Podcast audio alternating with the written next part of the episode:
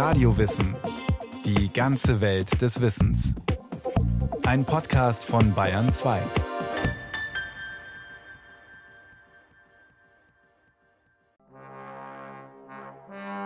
Bayern. Eine neue Richtung hat begonnen. Eine andere als in der Verfassungsurkunde enthaltene, in welcher ich nun 23 Jahre geherrscht. München, 19. März 1848. Ich lege die Krone nieder zugunsten meines geliebten Sohnes, des Kronprinzen Maximilian. König Ludwig I. gibt in einem Schreiben an das Volk seinen Rücktritt bekannt. Treu der Verfassung regierte ich. Dem Wohl des Volkes war mein Leben geweiht. Auch vom Throne herabgestiegen, schlägt glühend mein Herz für Bayern, für Deutschland. Seit Monaten erschüttern Unruhen die Landeshauptstadt München. In den letzten Wochen ist es sogar zu Aufständen gekommen. Nun zieht der König die Konsequenz. Er verzichtet auf den Thron. Ludwig I.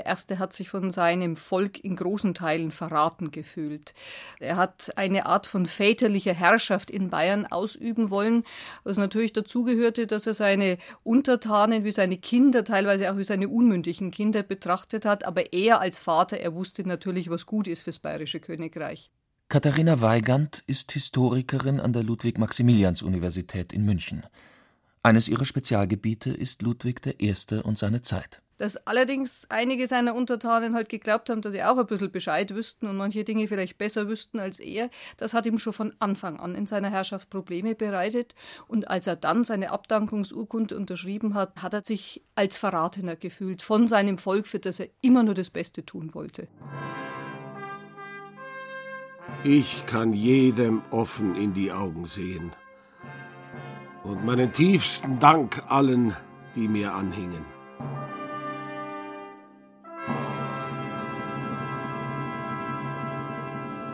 Ludwig Karl August aus dem Wittelsbacher Haus Pfalz-Zweibrücken, geboren am 25. August 1786, gestorben am 29. Februar 1868, zweiter König von Bayern. Ein autokratischer Herrscher, der das Land stark geprägt hat. Ein Liebesverhältnis mit der Tänzerin Lola Montes löste seinen Sturz aus.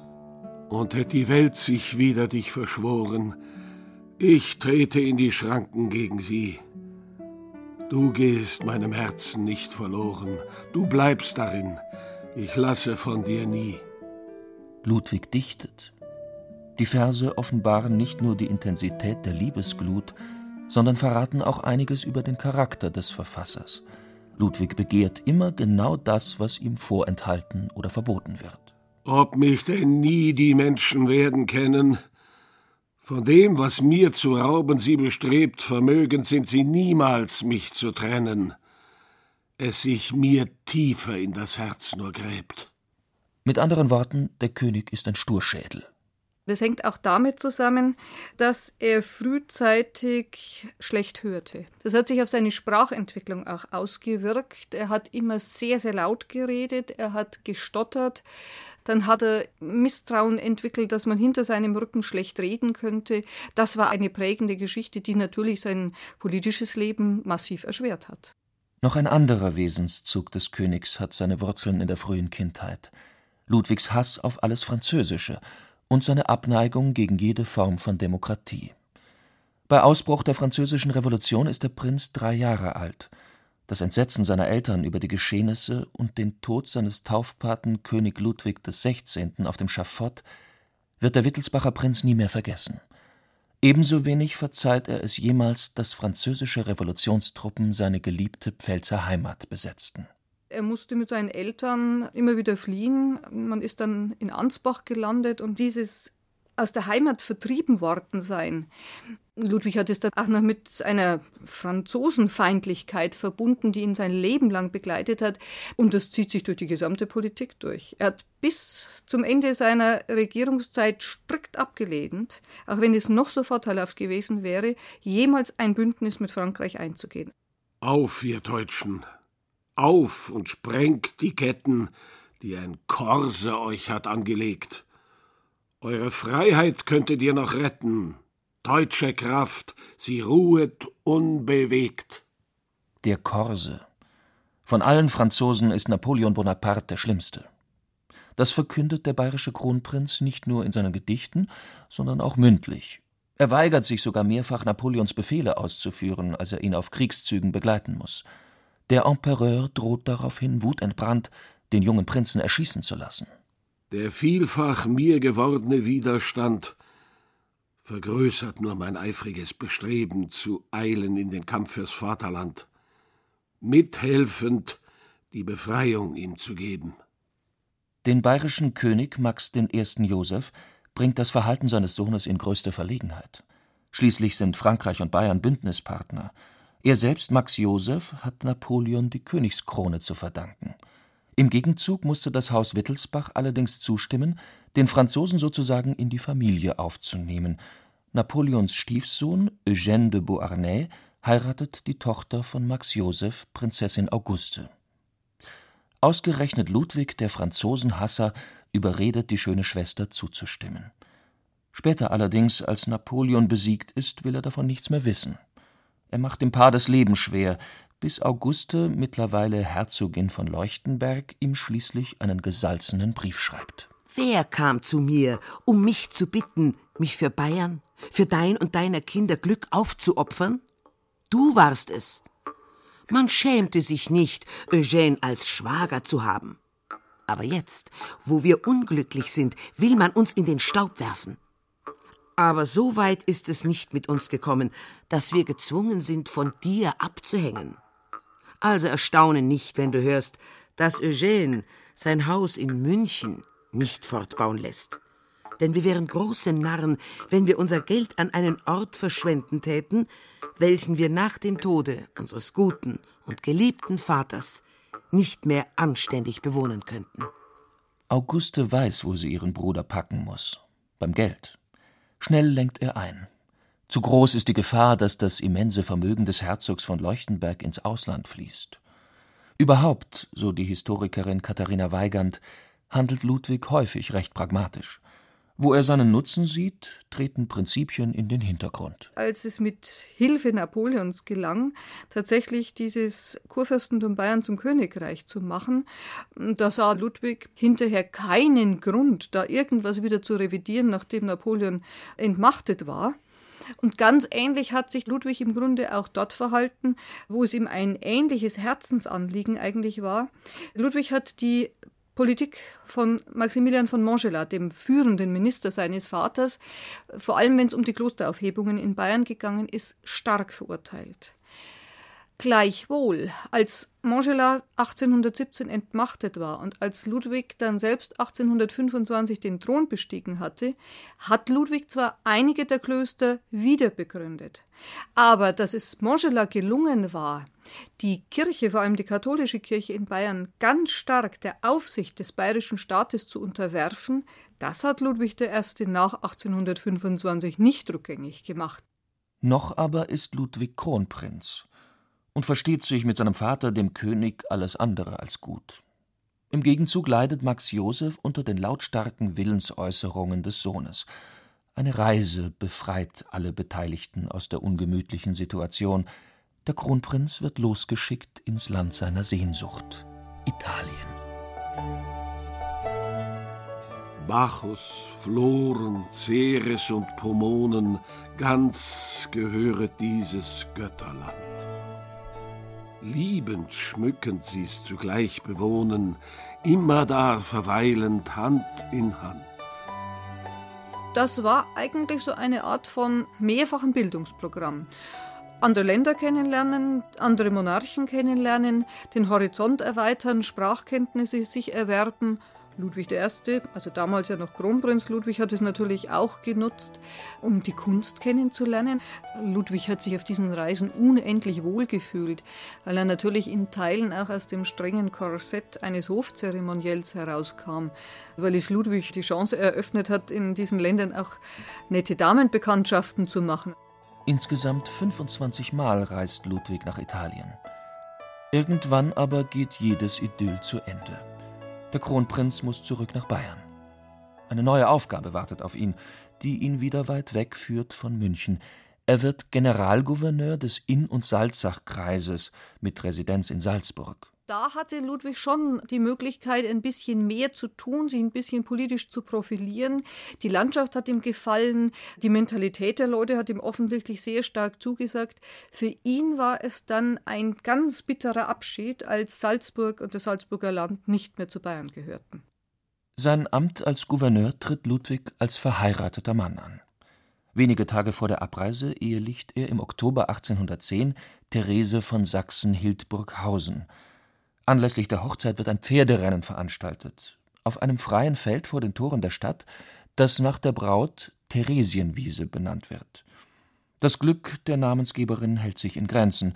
Therese hat Zahnschmerzen und hat zudem von Ludwig erfahren, dass er sie zwar schätzt, aber nicht liebt. Mit seiner Treue könne sie nicht rechnen. Die sanfte Prinzessin nimmt es klaglos hin. Wenige gibt's, Sie sind die seltensten, die wie Therese niemals denkend an sich, lebend dem Gatten allein, voll der innigsten Liebe, es ihnen doch nicht verargten, wenn die Seele geschwärmt, Liebe für andere empfand. Im November 1811 kommt das erste von neun Kindern zur Welt, Maximilian, der spätere König Max II. Vorwärts, vorwärts sollst du schauen, darfst zurücke niemals sehen. Ach, der Ruhe stille Auen mussten wie ein Traum verwehen. Mit diesem Gedicht kommentiert Ludwig seine Thronbesteigung im Jahr 1825. Der Vater ist völlig überraschend im Schlaf gestorben. Ludwig hält sich gerade in Bad Brückenau auf, als ihn die Nachricht erreicht, und schreibt gleich ganz königlich in sein Tagebuch Mein erster Gedanke, der Pfalz Rückerwerb.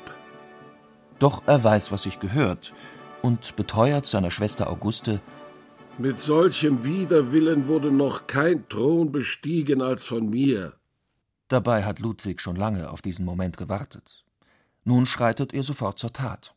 Punkt 1 ist ein landesweites Sparprogramm, um den immensen Schuldenberg zu reduzieren, den seine Vorgänger hinterlassen haben. Für den Adel und die Höflinge heißt das Schluss mit Luxus, Schlendrian und Günstlingswirtschaft. Den Kammerdiener, der im Dienst von Max Joseph reich geworden ist, entlässt der neue König persönlich mit den Worten Anziehen kann ich mich selbst, und ausziehen will ich mich nicht lassen. Ludwigs Sparsamkeit erstreckt sich auch auf seine Familie. Therese klagte einer Bekannten, sie habe nicht einmal Geld, um sich einen Kleiderschrank zu kaufen. Lachen Sie nur, meine Liebe. Nach dem zehnten jedes Monats kann ich über keinen Pfennig mehr verfügen. Ich will Ihnen ein Beispiel nennen.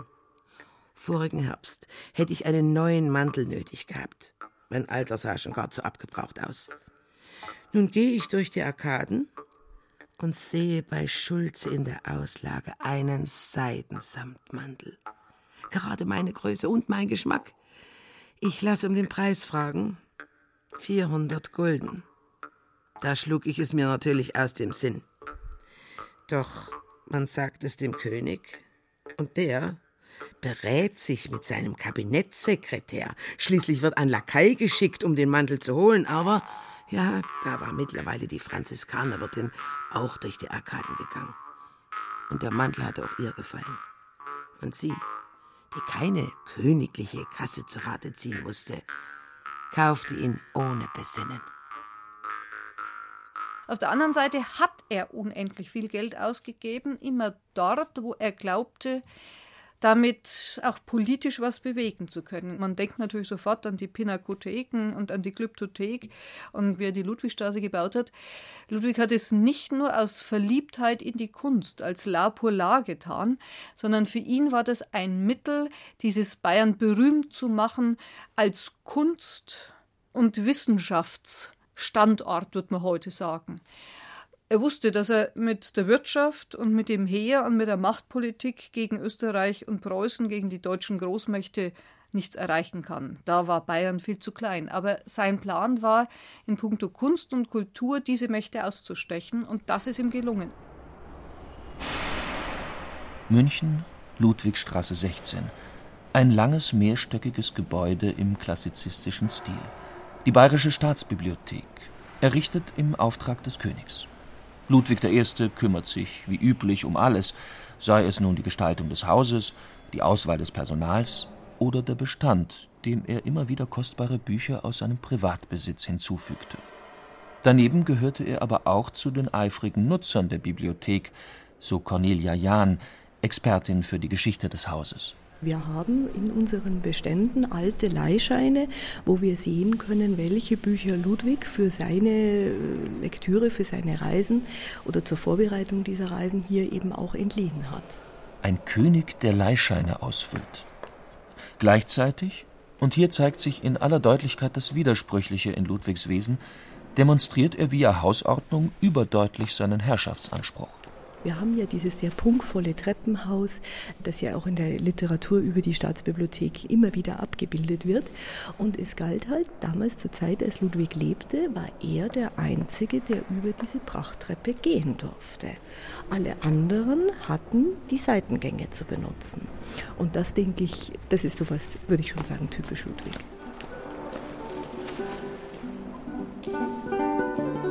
München im November 1846. Die Tänzerin Lola Montes hat ihren ersten Auftritt im Hoftheater. In einer Art Ausdruckstanz schlängelt sie sich über die Bühne und zeigt dabei viel Bein. Der 60-jährige Ludwig ist entzückt. Er lässt Lola für seine berühmt-berüchtigte Schönheitsgalerie porträtieren und demonstriert, was ein königlicher Kavalier alles zu bieten hat: Geld zum Beispiel, teuren Schmuck und ein Haus in bester Lage. Lola nimmt alles und fordert mehr. Einen Adelstitel möchte sie und Macht. Voller Geist wie voller Leben, heftger Leidenschaftlichkeit ist dein Wesen, ist dein Streben, vom Alltäglichen befreit. Zigarette im Mundwinkel, die Peitsche in der rechten, verkündet sie lautstark ihren großen Einfluss auf den König. Lola Montes ist weit entfernt vom sanftmütigen Frauenideal ihrer Zeit. Der Entrüstung der Münchner Bürger begegnet sie mit einem Lachen. Bei schärferer Kritik zieht sie die Pistole. Ein Teil der Studentenschaft liegt ihr dafür zu Füßen, andere fordern ihre Verbannung. Nicht nur der König, ganz München ist im Lola-Wahn. Schließlich eskaliert die Situation. Die Tänzerin flieht aus der Stadt, der König dankt zugunsten seines Sohnes ab. Hätte ich doch nie und nimmer dich gesehen, für die gegeben ich mein letztes Blut. Durchdrangest mich mit namenlosen Wehen, du meines Lebens glühendste Liebesglut. Nur schwer kommt Ludwig über den Verlust der Krone hinweg. Welche Pein, dass statt ihm nun Max in der Residenz wohnt, während er selbst verbannt ist ins pseudogotische Kronprinzenpalais in der Maximilianstraße. Welche Schmach, dass ein Soldat sich seiner Aufforderung verweigert, die Zigarette aus dem Mund zu nehmen. Stattdessen sagt der freche Kerl, der bayerische König hieße Max, und der habe das Rauchen im Hofgarten erlaubt. Immer wieder weist Ludwig Max auf seine entwürdigende Situation hin und vergisst dabei ganz, welch opulenten Austrag er sich ausgehandelt hat. Dazu Katharina Weigand. Den bayerischen Monarchen ist vom Staat ein gewisses Salär zugewiesen worden, die sogenannte Zivilliste, aus dem alle Aufwendungen bezahlt werden mussten. Da gehörte etwa dazu der Lohn für Dienerschaft. Dazu gehörte, wenn das Dach neu gedeckt werden musste, dann musste das daraus bezahlt werden. Wenn der König für seine Familie neue Kleidung gebraucht hat, wurde das aus dieser Zivilliste gezahlt. Das war eine feste Summe mit der konnte der König wirtschaften. Und dieses Geld will Ludwig nicht missen. Thronverzicht hin oder her. Schließlich gibt es noch einiges fertig zu bauen im Land, die Kelheimer Befreiungshalle zum Beispiel und die Siegessäule in München. Dem verschüchterten Max leuchtet das ein. Er tritt die Hälfte der Ziviliste ab an den Vater. Mit dem großen Nachteil für Max II., der hatte, noch dazu hat ihn ja Ludwig I. überlebt, der hatte Zeit seiner Regentschaft nur die Hälfte seines Einkommens eigentlich zur Verfügung und musste außerordentlich sparsam wirtschaften. Ein Opfer dieses Sparzwangs wird Otto, ein Bruder von Max. Dank der finanzkräftigen Unterstützung des Vaters Ludwig ist Otto 1832 zum König von Griechenland gekürt worden. Doch eine vernünftige Regierung des edlen Hellas hat sich leider als ziemlich schwierig erwiesen. Otto konnte sich nur noch auf dem Thron halten, weil Ludwig die neue Wittelsbacher Monarchie mit enormen Summen unterstützte. Nun aber verweigert der neue bayerische König Max II. weitere Zuschüsse. Prompt schicken die Griechen Otto zurück nach Hause und beenden damit das griechische Abenteuer der Wittelsbacher. Herr Ludwig ist ein mutiger Held, wie Otto, das Kind, sein Söhnchen. Der kriegte den Durchfall zu Athen und hat dort besudelt sein Trönchen. Heinrich Heine macht sich in einem boshaften Spottgedicht über Ludwig I. lustig, über Griechenland und die Liebesabenteuer des Königs, über seinen Katholizismus und die Deutschtümelei. Gleichzeitig persifliert er die holpernden Verse des dichtenden Herrschers. Herr Ludwig ist ein großer Poet, und singt er, so stürzt Apollo vor ihm auf die Knie und bittet und fleht, Halt ein, ich werde sonst toll, oh. Ludwig I. war eher selbstverliebt in seine Dichtkunst, als dass man ihm da wirkliche Qualität nachweisen könnte. Allerdings, für seine emotionale Stimmungslage sind diese Gedichte manchmal ein sehr, sehr guter Gradmesser. Also wir dürfen sie nicht wie ein Germanist betrachten. Wenn wir diese Gedichte als Historiker uns angucken, dann können wir natürlich dann immer wieder sehr gut Hinweise herausschöpfen, die er ansonsten eigentlich dem Historiker nicht liefert. Beispielsweise Hinweise darauf, dass der König durchaus über ein gewisses Maß an Selbstkritik verfügte dass dich nicht täusche das reichliche Lob, denn was du gedichtet, ungepriesen bliebst, säßest du nicht auf dem Thron. Noch 20 Lebensjahre bleiben Ludwig nach seiner Abdankung. Die meisten davon verbringt er allein. Therese stirbt im Jahr 1854 an der Cholera. Ihr Gatte betrauert sie tief und macht weiterhin jeder schönen Frau den Hof, die ihm über den Weg läuft. Carlotta zum Beispiel, die 18-jährige Hofdame seiner Tochter Mathilde. Als das schüchterne Mädchen dem 72-Jährigen endlich gesteht, dass sie seine Liebe nicht erwidert, stürzt ihn das in tiefe Depressionen. Erst ein Italienaufenthalt holt ihn wieder heraus aus diesem Zustand. Nach einem Stadtbummel in den Handwerkervierteln Roms schreibt Ludwig seiner jungen Flamme einen letzten Gruß und beweist darin wieder mal seinen Sinn für Humor. Lebhaft denk ich an dich, in der Straße der Körbe am meisten.